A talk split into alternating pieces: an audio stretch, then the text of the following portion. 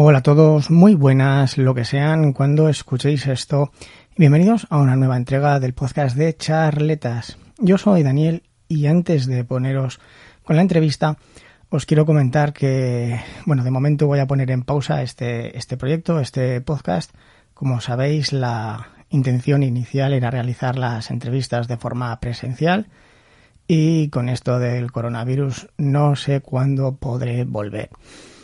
Llamadme iluso, yo pensé que esto sería cuestión de un par de meses, una cosa así. Digo, bueno, pues voy haciendo las entrevistas mediante Skype, pero parece que va para largo, va para muy largo.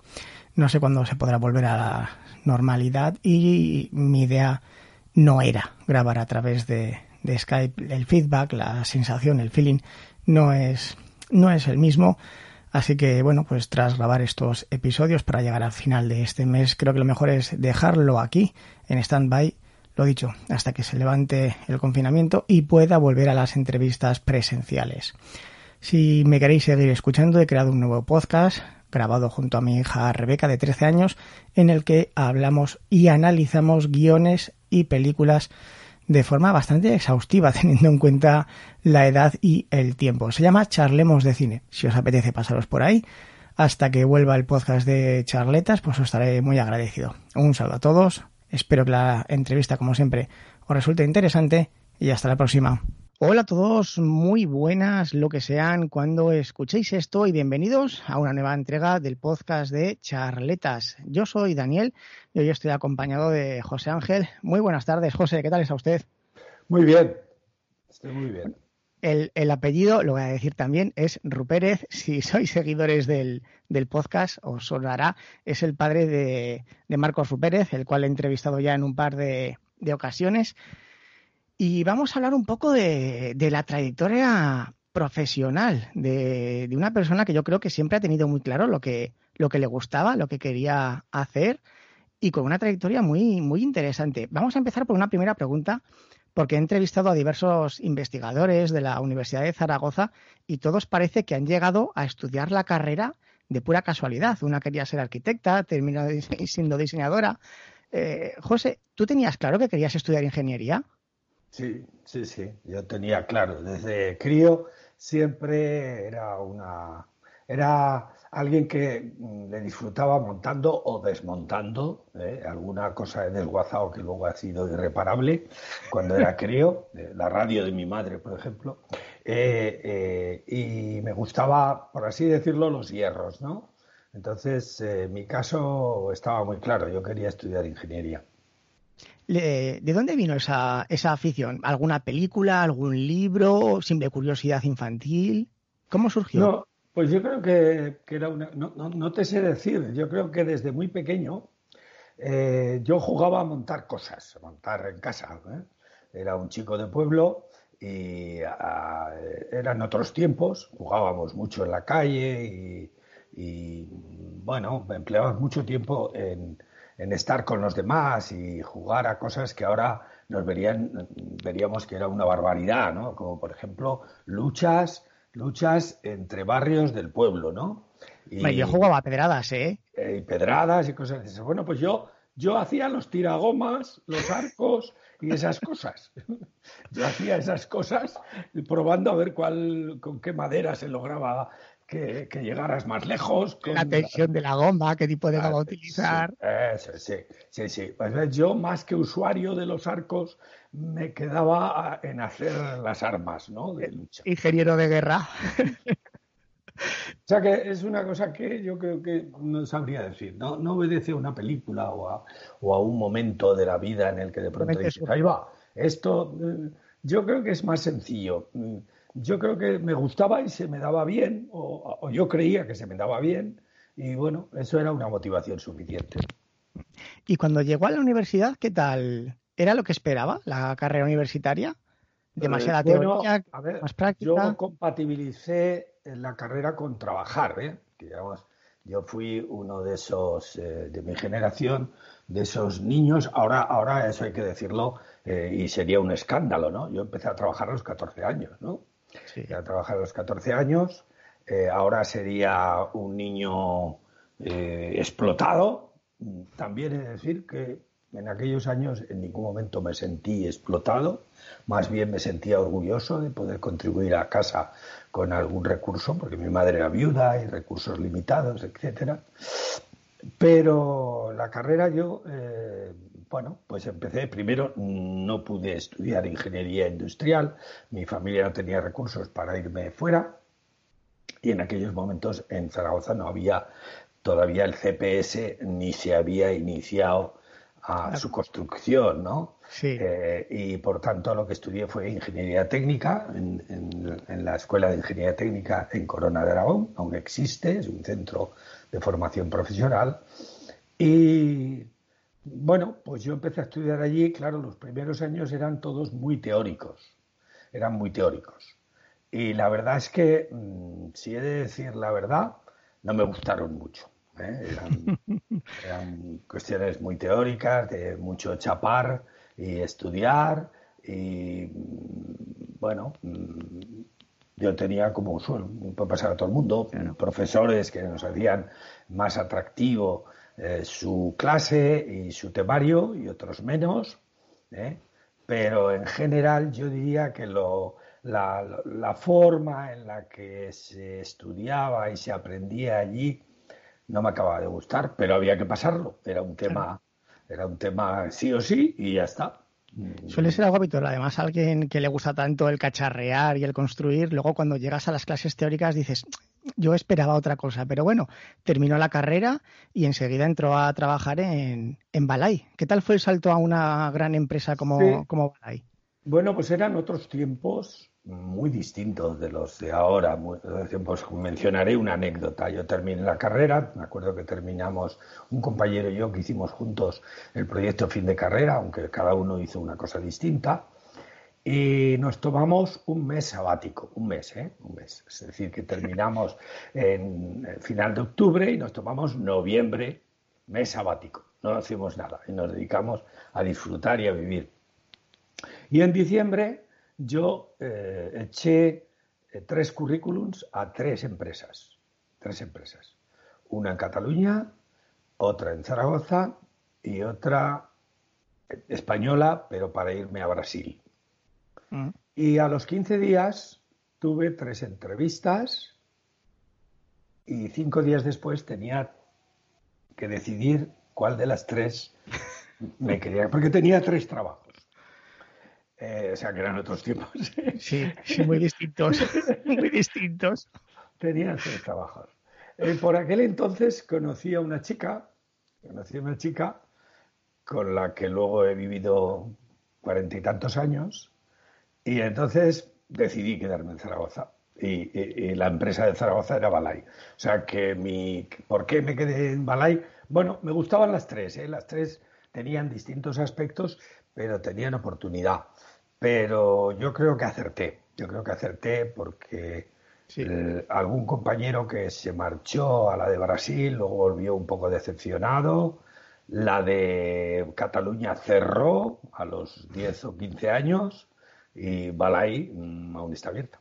Aún sigue, sí. La verdad es que la jugada salió bien. Bueno, y también se nota que en otros tiempos porque cada, cada pocos años, cada, no sé, cada tres años, cuatro años, eh, tenías un, cambio de puesto, tenías un, pequeño ascenso. Eh, eso siempre motiva, ¿no? Siempre ayuda. El decir, me voy a quedar aquí 20 años haciendo lo mismo. Bueno, eh, en aquellos años, Balay era una industria muy en desarrollo, que crecía muy rápidamente. Estamos hablando de una sociedad, estamos hablando de los años 70, una sociedad ávida de de comprar electrodomésticos, porque el equipamiento que había en las casas era muy básico y mm, bueno, pues eh, una cuestión como un frigorífico o una lavadora automática, eh, no, hablemos ya de un lavavajillas, pero vamos, la lavadora, el frigorífico eran eh, unos bienes aspiracionales, o sea, todo el mundo los quería tener y los quería tener porque no todo el mundo los tenía en casa. Entonces, ¿eso qué quería decir? Pues que una empresa como Balay, que fabricaba esos productos y los ponía en el mercado, mm, estaba en un desarrollo y un crecimiento constante. que, eh, cuando yo me incorporé, la edad media, recuerdo, de Balay, eh, estamos hablando del año 73, pues la edad media eran 27 o 28 años, la edad media de la empresa. Por tanto, la planta con mil y muchas personas en la planta de Montañana, solo había una fábrica entonces que era la planta de Montañana.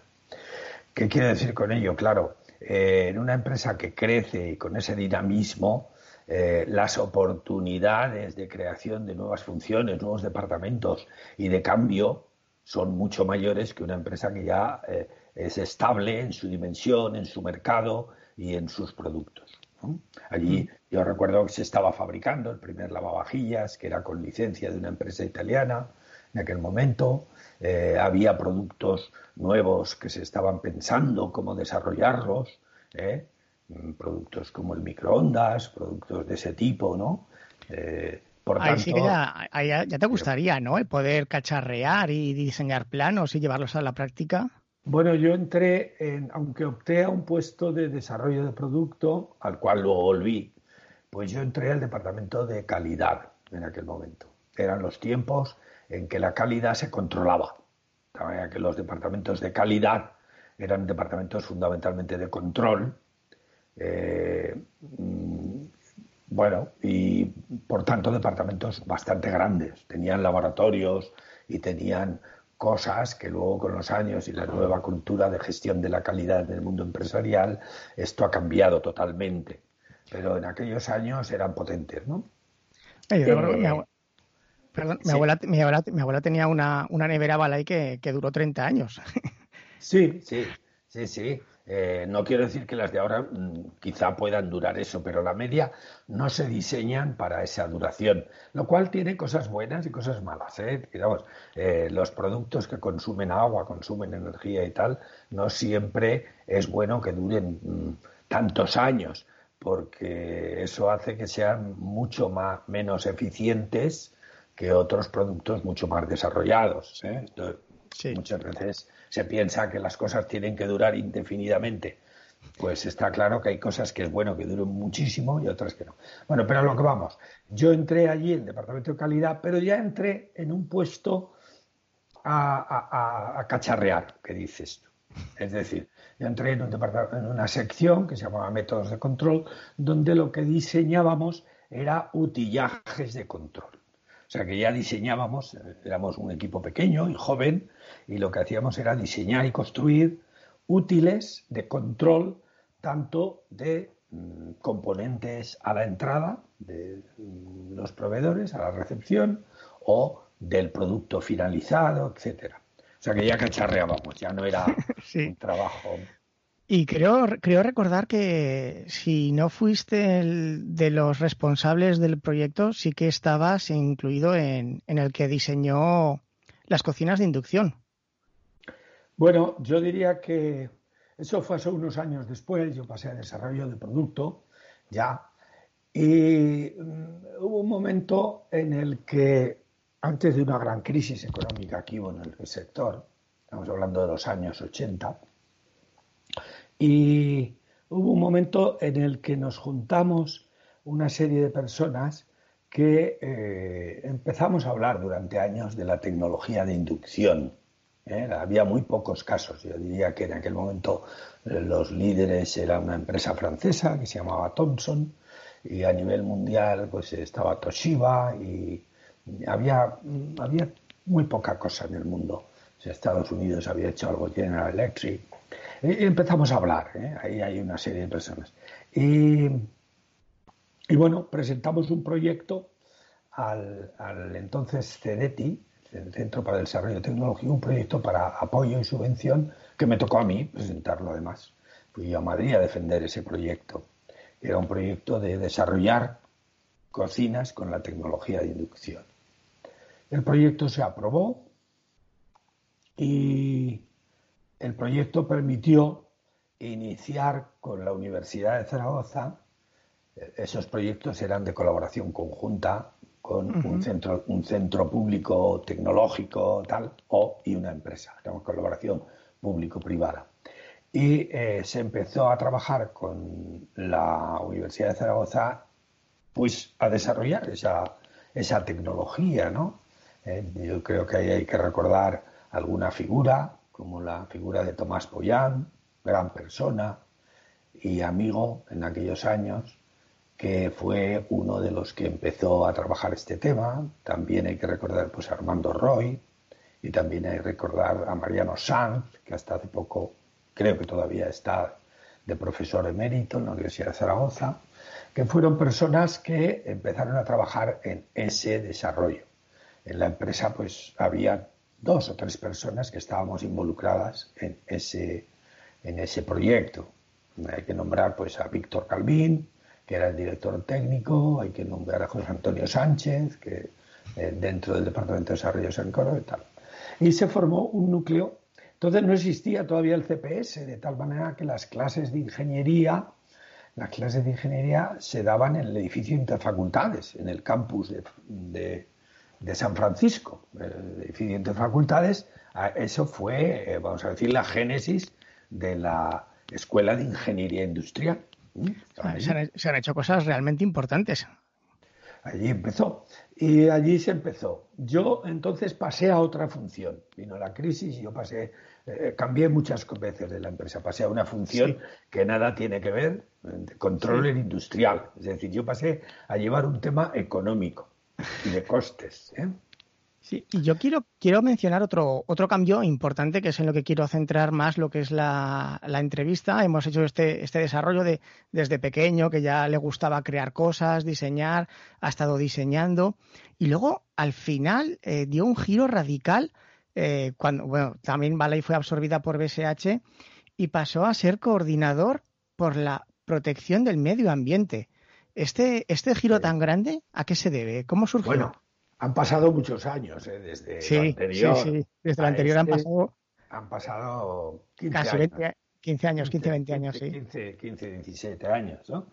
Entre tanto, yo volví a desarrollo de producto, allí ocupé puestos como desarrollo de aparatos de, de hornos primero, luego de aparatos de cocción, retomé la dirección del proyecto de inducción, que entonces ya tenía un pequeño... Más de aparatos de inducción del un pequeño equipo. Allí se gestó lo que sería eh, ya de una forma sólida la colaboración con la Universidad de Zaragoza eh, y bueno, pues también eh, se empezaron a hacer tesis doctorales mm, en la empresa, en el departamento que yo tenía.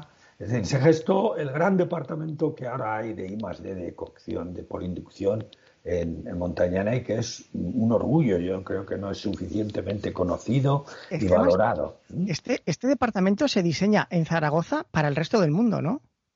Sí, a ver, eh, cuando ya se, eh, un poco después sucedió, como has mencionado, la eh, absorción, la compra de Balay Sociedad Anónima por el grupo BSH, BSH y se forma eh, un grupo que incluye no solo Balay, sino que ya entonces tenía dos fábricas, la Cartuja y Montañana, sino también eh, un grupo navarro que tenía fábricas en Santander, que tenía fábricas en Pamplona, que tenía fábricas en Estella, y eso es BSH eh, Electrodomésticos, ese conjunto, ¿no? Entonces, el, grupo BSH tiene, yo creo que es muy inteligente en ese sentido de saber aprovechar eh, las iniciativas donde surgen, ¿no? El BSH tiene una cosa, mm, la multinacional, tiene lo que se llaman centros de competencia.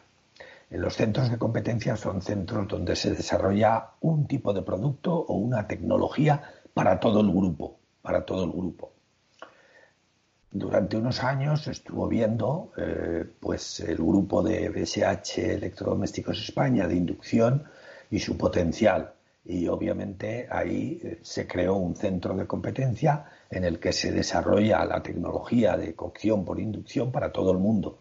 En China, por ejemplo, se fabrican placas de inducción que están diseñadas en Zaragoza. En China, en una fábrica que tiene el grupo BSH. ¿eh? Ah. Entonces, bueno, mm, yo estuve en, esa función hasta un año en el que se, estamos hablando del año 1996, en el que el grupo en España decide crear, crea una división de tecnología, es decir, uno de los tres patas de la gerencia es una, vamos a decir, es un responsable de las fábricas, de la parte industrial. Hay, en Alemania es muy común esto, ¿eh? crear eh, comités de gerencia eh, de tres patas. Uno es la pata, vamos a decir, de mercado, que suele ser en un producto como electrodoméstico el más importante otro es la pata, mm, vamos a decir, del dinero, vamos a llamar así, y ahí se incluyen aspectos contables, financieros, y suele estar incluido el mayor coste, que suele ser recursos humanos. Y otra pata es la pata técnica, tecnológica, industrial. Bueno, pues se creó en España esa estructura. Y el que era responsable de la pata, vamos a llamar, de la parte técnico-industrial, eh, creó una estructura mm, corporativa transversal.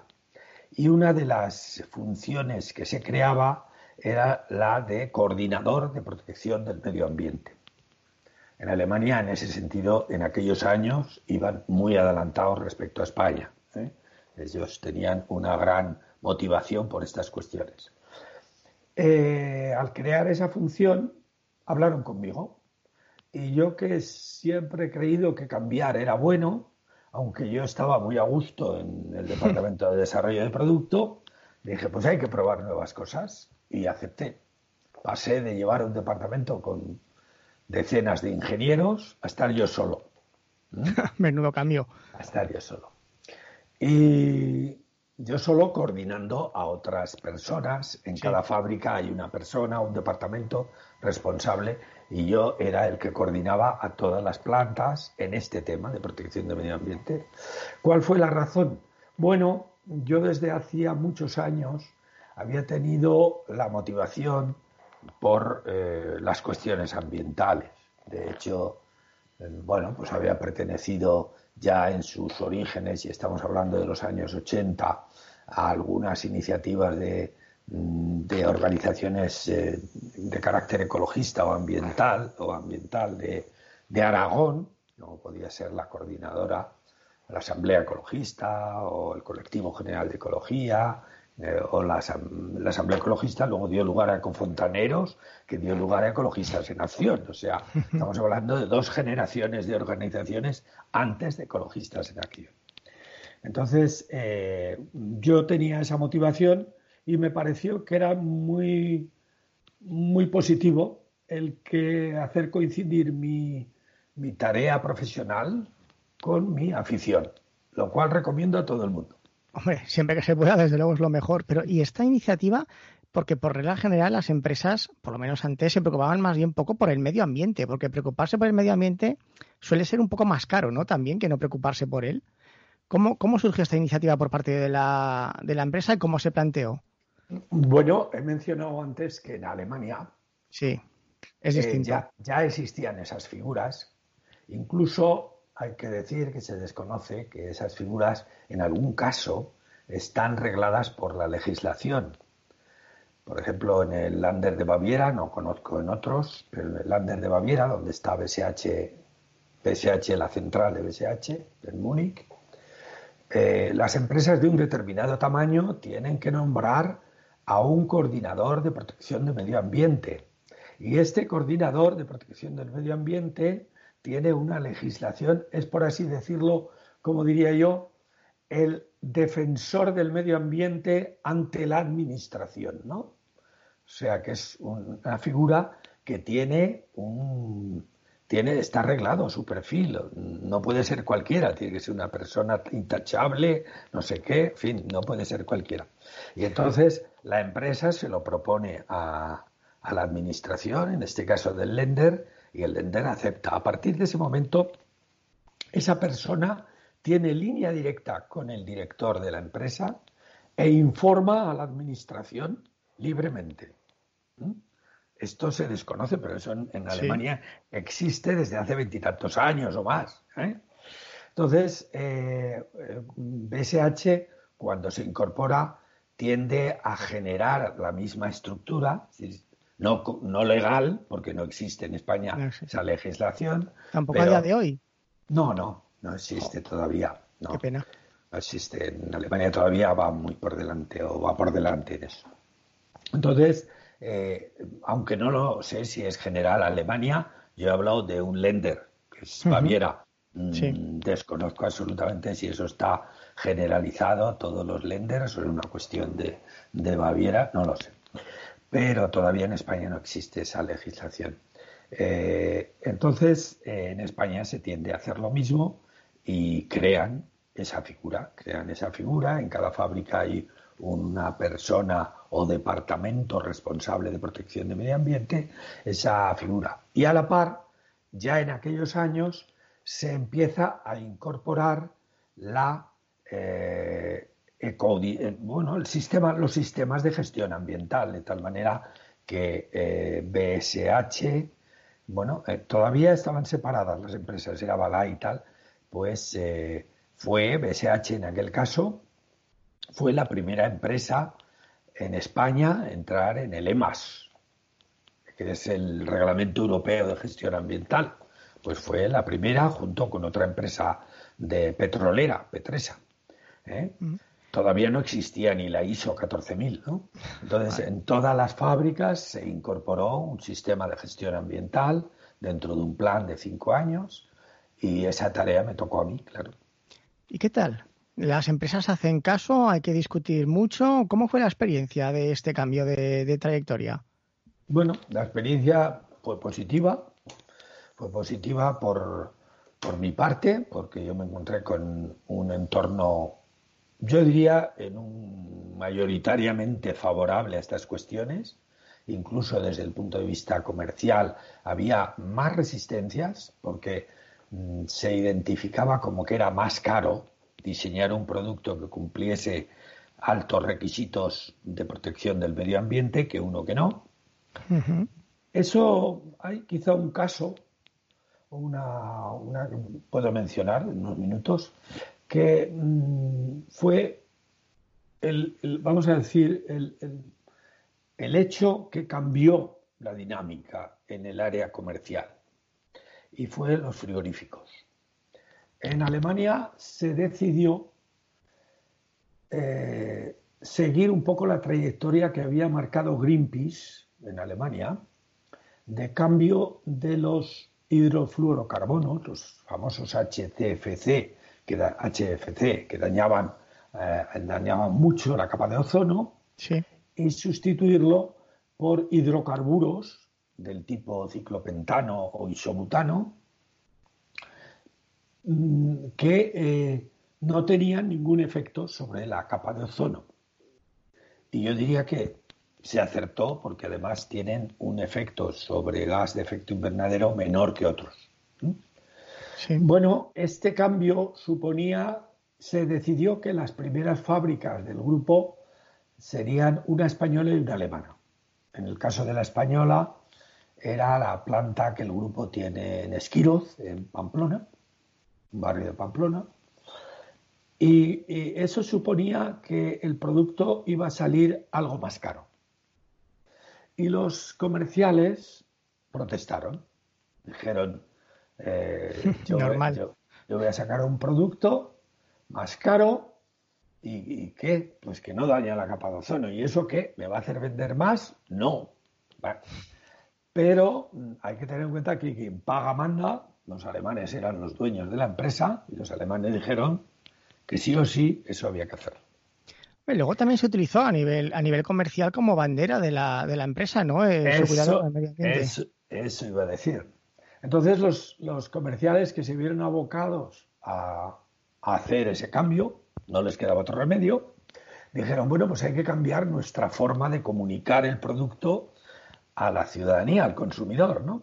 E hicieron, recuerdo, una publicidad muy poco emocional. Los publicistas tienden a hacer publicidades muy emocionales, en el cual si te echas no sé qué colonia, las chicas te atacan en el ascensor y cosas esas. O sea, son, los publicistas tienden a ser emocionales, nada racionales, porque la racionalidad no incita al consumo, incita al análisis. ¿eh? y, los publicistas, y los publicistas no quieren eso, quieren que te incite al consumo.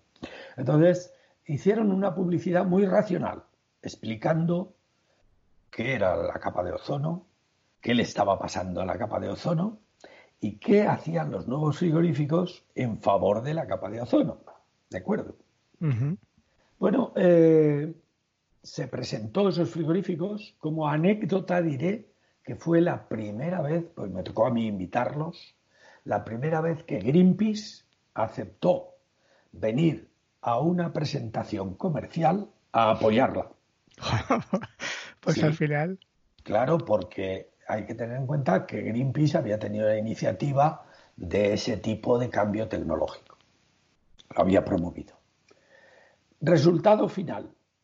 No solo bajaron las ventas, sino que subieron casi un 10%. todo un éxito. Y los comerciales dijeron, pues donde dije digo, digo Diego, hay que, hay que seguir con esto. ¿eh? Y eso fue un gran eh, punto de inflexión para que no solo el área técnica, que por razón de coherencia con el grupo y de política de grupo ya había empezado a avanzar en la mejora ambiental de sus procesos, sino que los comerciales abrazasen con gusto el cambio a productos de menor impacto ambiental y a argumentos de menor impacto ambiental. Las marcas de BSH, ¿eh? Balay, Bosch, Siemens, etcétera, siguen todavía utilizando argumentos de este tipo en muchos casos. No siempre, pero en muchos casos.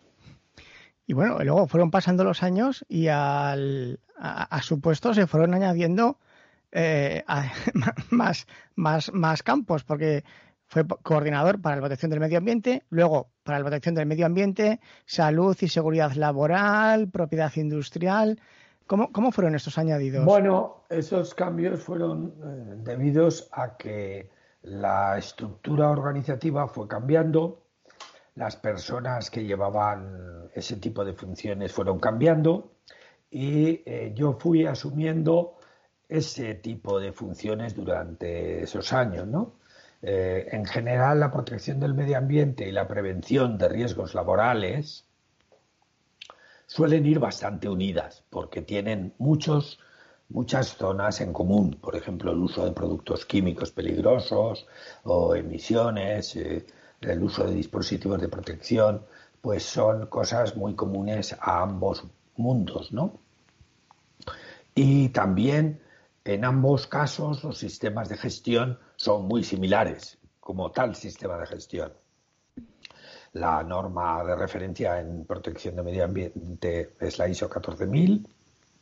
La norma de referencia en prevención de riesgos laborales fuera, era en aquellos años OSHAS, una norma americana, y tienen una estructura y una implantación similar. Todas, todas copian un poco la ISO 9000 de calidad en cuanto a su estructura. Y por otro lado, la, la propiedad industrial también eh, con la eh, incorporación al grupo alemán, los alemanes también tienen una legislación diferencial respecto a, las patentes. Y eh, el grupo alemán tenía un departamento de propiedad industrial de patentes muy potente, muy potente y muy bien cualificado y quería que, teniendo en España centros de competencia como el de inducción y algún otro, porque había más centros de competencia, pues tenía que haber un departamento de más, de más capacidad que el que tenía Balay. Y se creó también ese, no se creó porque ya estaba creado, pero sí se potenció esa función dentro del grupo. Y me caí, bueno, me la propusieron y yo también me hice cargo de ese tema. Durante un tiempo luego el Departamento de Propiedad Industrial eh, tuvo, tuvo ya una dimensión tal que adquirió, vamos a decir, libertad, entidad propia y se despegó de, dependencia de protección del medio ambiente y de prevención de riesgos laborales o salud laboral, porque también allí se fusionó lo que era prevención de riesgos laborales en su vertiente técnica y en su vertiente, vamos a decir, médica o sanitaria. El grupo tenía en cada planta un servicio médico, ¿no? Y eso, eso fue muy enriquecedor. Esos cambios para mí, personalmente, fueron muy enriquecedores porque me hicieron entrar en contacto con un mundo distinto, un mundo distinto, el mundo de los sanitarios, el mundo de los ahora tan tan en boga, ahora tan en boga. Desde pues, luego. Bueno, pues es un mundo que en el mundo de las empresas vive un poco, yo diría oculto, un poco ahí. Suele estar asociado al Departamento de Recursos Humanos y suele ser, mm, bueno, afortunadamente no tiene la presencia que ahora tienen, afortunadamente digo. Afortunadamente. Lo mejor que puede pasar es que no la tenga nunca, ¿eh? Correcto. Puede pasar. Pero eh, sí que eh, su gestión requiere una mentalidad algo distinta. Y para mí fue enriquecedor. Aburrir de no te has aburrido, ¿verdad? No, no, no. Realmente eh, me he considerado siempre un afortunado por haber tenido en mi carrera profesional esos cambios incluso uno que hemos mencionado muy de pasada, el controller industrial, podría parecer que mm, números es muy aburrido. Pues me lo pasé muy bien, me lo pasé muy bien porque los números también aprendes a, que digan cosas. ¿eh? O sea que los números. Por, ejemplo. Mm, bueno, pues la estructura de costes de una empresa pone de relieve eh, la transparencia que tú quieres que tengas en determinados costes. Voy a conectarlo con un tema que es el coste real del agua, un tema de protección de medio ambiente. Perfecto. En una empresa que use agua en su producción, eh, muchas veces, si no es muy relevante, quiero decir, no hablemos de una papelera o algo así, en la que el agua es una de las materias primas básicas, no, hablo en general, ¿no? Pues el coste del agua es, está disperso en la estructura de costes en varios, apartados, de tal manera que el coste de mantenimiento de las instalaciones, como puede ser de tratamiento de agua, sea a la entrada o a la salida en depuración, pues está en, en un costes generales. Los productos químicos está en otro apartado de costes generales para la depuradora el canon de vertido y no sé qué está en impuestos, tal. De tal manera que si tú intentas saber cuánto te cuesta un metro cúbico de agua y por qué es bueno que tú gastes menos agua, no es fácil detectar ese coste. Yo que había sido control industrial lo sabía, me permitió rápidamente calcular en cada fábrica el coste de un metro cúbico de agua, el coste real. Los directores de las fábricas creían que el coste de un metro cúbico de agua era muy bajito, porque solo calculaban el coste que pagaban por comprarla. ¿Mm? Que si la sacaban de un pozo, pues era nada, era sí. poquísimo. Y si era eh, de agua potable, pues era lo que pagaban al ayuntamiento. Pero claro, eso es mentira. Eso no, no, es un coste real, porque el agua de pozo tiene muchas sales, si es en Zaragoza, y entonces hay que poner en marcha un proceso de osmosis inversa para quitar las sales, luego posiblemente haya que añadirle algún tratamiento para que pueda servir en un proceso de pintura en desengrase, eh, etcétera, ¿no? La verdad que tú tienes que ir sumando el coste de la energía de la bomba de extracción de pozo, el coste de tratamiento de ese agua para que se pueda utilizar, el coste de mantenimiento de la instalación de, osmosis inversa y luego hay que sumar que cuando el agua ya la has utilizado, si no la reciclas, pues la, la viertes y entonces hay una depuradora, hay un coste de mantenimiento de esa depuradora, hay un coste de tratamiento de productos químicos, hay una energía eléctrica, hay un canon de vertido y tú tienes que sumar todo eso y dividirlo por los metros cúbicos. Y oh maravilla, te sale que el coste de tu metro cúbico es 10 veces mayor que el que tú creías. Como cambia la película, ¿eh? Y entonces, claro, esto hace que los números, los números puedan ser una herramienta, de hecho lo son, muy importante de gestión, no solo económica, sino ambiental o social. ¿eh? Ese ejemplo que he puesto es una, un ejemplo ambiental, pero podríamos hablar de social, del coste de, la prevención, de, evitar accidentes o qué sé yo. O sea que los, los números son muy interesantes. Bueno, pues ya, veo que hasta en el puesto que yo pensaba que era más aburrido, también, también te divertiste con que con que perfecto. Y ahora ya para, para terminar, eh, actualmente eres presidente de la asociación ECODES. Eh, cuéntanos un poco de, esta asociación, cómo has llegado a ser presidente. Fundación, es una fundación. Es una fundación. fundación Ecológica y Desarrollo. Fundación Ecología y Desarrollo, ECODES. Eh, es muy importante porque aprovecho tu, tu vía de comunicación. Si tú donas dinero a una ONG como fundación tienes una desgrabación en la renta. ¿eh? A, una asociación, no. Correcto. pero a una fundación, sí. Entonces es muy importante la diferencia entre una fundación y una asociación. Sin ánimo de lucro también, por cierto, hay que decirlo, claro. Las fundaciones son todas sin ánimo de lucro. Sí. No puede haber, no puede haber fundaciones con ánimo de lucro. Las fundaciones, todas, todas son sin ánimo de lucro. Entonces, eh, a ver, la Fundación Ecología y Desarrollo se creó en 1992 a raíz de, mm, vamos a decir, de la conferencia de Río, de Río de Janeiro. Fue la primera conferencia mundial donde se habló de las cuestiones ambientales y de su importancia para la humanidad. Se creó el concepto de desarrollo sostenible, se había creado un poco antes, pero se acuñó en aquel momento. Eh, se crearon cuestiones como las agendas 21, fue una... Y entonces eh, un número de personas inquietas en Zaragoza, entre las que no me contaba yo. ¿eh? Eras muy joven. Mm, bueno, no porque fuera muy joven, que ya era, no, ya, era, ya tenía algún añito ya, estamos hablando de 1992.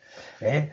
Eh, sí. Sino porque allí había una serie de personas que crearon la Fundación Ecología y Desarrollo. Vamos a mencionar algunas. Eh, algunas tan encomiables como la figura de José Luis Batalla. José Luis Batalla es un hombre que había sido registrador de la propiedad, ahora está jubilado, sigue siendo miembro del patronato. ¿eh? Y este fue un hombre inquieto social, incluso diría yo políticamente, fue el, el, que creó la primera candidatura ciudadana independiente de la ciudad de Zaragoza cuando, en las primeras elecciones creó el diario El Día, en fin, pues este, Jerónimo Blasco, Víctor Viñuales eh, y este tipo de personas crearon la Fundación Ecología y Desarrollo, son sus fundadores. Y eh, hicieron, mm, bueno, una especie de casting, ¿eh? entonces no se hablaba de casting, una especie de casting entre personas que ellos creían que tenían un perfil adecuado eh, entre las que sí me contaba, eh, para incorporarse al consejo de la fundación. El consejo que estaba compuesto de, unas decenas de personas. Y eh, yo me, entrevisté con ellos y acepté, acepté su propuesta de pasarse. O sea que yo era miembro del consejo de la fundación desde su creación. Cuando me jubilé, estamos hablando del año 2012, 2013, para hablar con más precisión, pues yo fui a la fundación y dije, bueno, mm, soy un jubilado y, vengo como voluntario. Ahora me puedo incorporar y hacer mucho más. Y tengo cuerda para rato. Entonces, eh, pues eh, me propusieron, sí, sí, pues vente para acá y tal. Eh, y poco a poco fui metiéndome y tal, y me propusieron ser presidente cosa que es un gran honor para mí, es un gran honor ser presidente de una entidad como la Fundación Ecología y Desarrollo. Yo acepté, estoy seguro que hubieran tenido muchos mejores candidatos, pero en algún, algún fallo tenían que tener y me eligieron, me eligieron a mí y, y ahí sigo, ahí sigo de momento presidiendo una organización que yo creo que eh, si no existiese habría que inventarla porque es muy necesaria.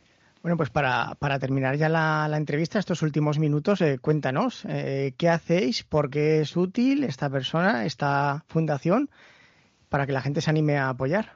Bueno, Pues la Fundación Ecología y Desarrollo, yo voy a mencionar dos cosas. Su visión, su visión y su misión. Y su misión. ¿eh? Eh, la visión que tiene la Fundación Ecología es la de la búsqueda del bienestar para todas las personas, pero dentro de los límites del planeta. Estamos en una sociedad que ha rebasado con mucho los límites del planeta en su, en su comportamiento, en su modelo económico, en su modelo político, en su modelo organizativo. ¿eh? Mm, hay que cambiar la dirección en que va sobre todo el modelo económico y el modelo de gobernanza y el político. Y la Fundación lo que pretende es eso, una sociedad con bienestar para todas las personas dentro de los límites del planeta. Y para ello que, hombre, está claro que la Fundación no podría hacer ese enorme cambio. Tiene que hacerlo con las entidades que pueden hacer el cambio. Mencionaré, por ejemplo, la Administración, que puede hacer con su gestión y con su legislación puede hacer que la sociedad cambie. Las empresas, el mundo empresarial, tiene que ser también eh, incorporado a este cambio y tiene que hacerlo. Sin, sin el mundo de las empresas no lograremos este cambio. Y también la sociedad, la sociedad en su amplio entendido como sociedad civil y como sociedad ciudadanía, ¿no? Entonces la, la Fundación Ecología y Desarrollo lo que busca es cómplices dentro de este entorno que he mencionado, de la administración, las empresas, la ciudadanía, la sociedad civil, para lograr una economía más inclusiva, más eh, sostenible y más eh, eh, verde. ¿Son receptivas las empresas ¿Las empresas o las entidades son receptivas? O... Yo diría que sí, en el sentido mm, mayoritario. Hay de todo, obviamente. Además, según pasan los años, somos más conscientes, ¿no? Quiero creer. Pero en determinados factores o aspectos, yo diría que muchas empresas, muchas, van por delante incluso de la administración. ¿eh? He de decirlo así. ¿eh? Mejor. Mm, voy a poner un caso que no es de nuestro país. En Estados Unidos, con el actual presidencia federal, del gobierno federal que tienen, las cuestiones que yo creo que en este momento son prioritarias, aunque lo prioritario ahora, obviamente, en el rabiosa actualidad es la cuestión sanitaria, pero la amenaza más grande que tiene la humanidad, yo diría que vamos a ver si la sanitaria tiene solución eh, de una forma satisfactoria y definitiva con una vacuna y tal, espero que sí. Si la tiene, la amenaza que tenemos todavía ahí pendiente y que no ha cambiado y que sigue creciendo cada vez más es el cambio climático. Es el cambio climático. Los cambios que hay que introducir son enormes. Bueno, en Estados Unidos la presidencia de, de gobierno que tienen es absolutamente reacia a aceptar los acuerdos internacionales o la mejora de estas cuestiones. Y sin embargo, las empresas americanas las americanas, todas ellas, o casi todas, todas las grandes prácticamente, salvo las que están directamente ligadas con la combustión de combustibles fósiles, cosas de esas, que claro, a esas les va la vida, no están a favor. Pero el resto sí han dicho, nosotros sí estamos en el compromiso y están dando pasos hacia el cambio climático. En España, en España durante años muchas empresas también han ido, muchas, por delante incluso de la administración en este terreno. Incluso estamos en Zaragoza, el Ayuntamiento de Zaragoza eh, durante años ha constatado las emisiones por sectores, las emisiones de CO2 por sectores. El único sector en Zaragoza, en Zaragoza ciudad y en Aragón que ha bajado sus emisiones ha sido el sector industrial. ¿eh? O sea, que yo creo que las empresas sí están por la labor. Claro que ahora el inmediato rabioso van a estar por sobrevivir, ¿no? Tras esta enorme crisis. Pero, pero yo espero que eso no suponga olvidar que el riesgo mayor que tenemos y que puede que sea mucho más grave que la pandemia que estamos sufriendo a largo plazo es el cambio climático. Bueno, de hecho muchos lo dicen, que con esto del confinamiento se están reduciendo, pero que luego habrá un, efecto rebote porque se pondrán todas las industrias al 100%, 24/7, que será a ver qué eh, pasa. Bueno, primero hay que decir que este efecto es eh, la constatación de que si se quiere, se puede. Hmm. Eso es lo primero. Hombre, no hay que confinarnos, ¿eh? No, no, no, no, nadie, estaría propiciando este tipo de cuestiones. No, no. Pero está claro que es posible dar un cambio de giro a nuestra sociedad. Y desde luego, ojalá ese efecto rebote se haga en la dirección eh, adecuada, en la dirección de energías más limpias, de mayor cuidado por nuestro medio natural. Se está viendo que la biodiversidad es un factor de amortiguamiento de estas cuestiones como las pandemias, de un mayor cuidado, por tanto, del entorno, del medio natural, de un mayor conciencia ciudadana para que los residuos no acaben invadiendo el mar, los plásticos, no sé qué, utilizándolos solo en aquellos casos en los que no hay otra alternativa y de una forma responsable depositarlos en los sistemas de recogida, ya que estamos en un país que los tiene, que los hmm. tiene, hay países que no los tiene, entonces, y repositarlos selectivamente. Es decir, yo espero que eh, la, vamos a decir, liberación de nuestro confinamiento se haga con una mentalidad más responsable hacia nuestro medio ambiente, porque además es que nos va la vida en ello. ¿eh? Así es. Bueno, pues con estas palabras vamos a, terminar la entrevista, que al final se ha alargado un poquito. Ha sido un placer, José, eh, de verdad. Muchísimas gracias por, por este tiempo y bueno, que, que, sea leve el confinamiento, aunque tú lo tienes un poquito mejor. Sí, yo lo tengo un poco mejor. Yo deseo a todos lo pasen lo mejor posible y si es posible disfruten incluso. ¿eh? Perfecto. Muchas gracias, un placer y hasta la próxima. Hasta la próxima.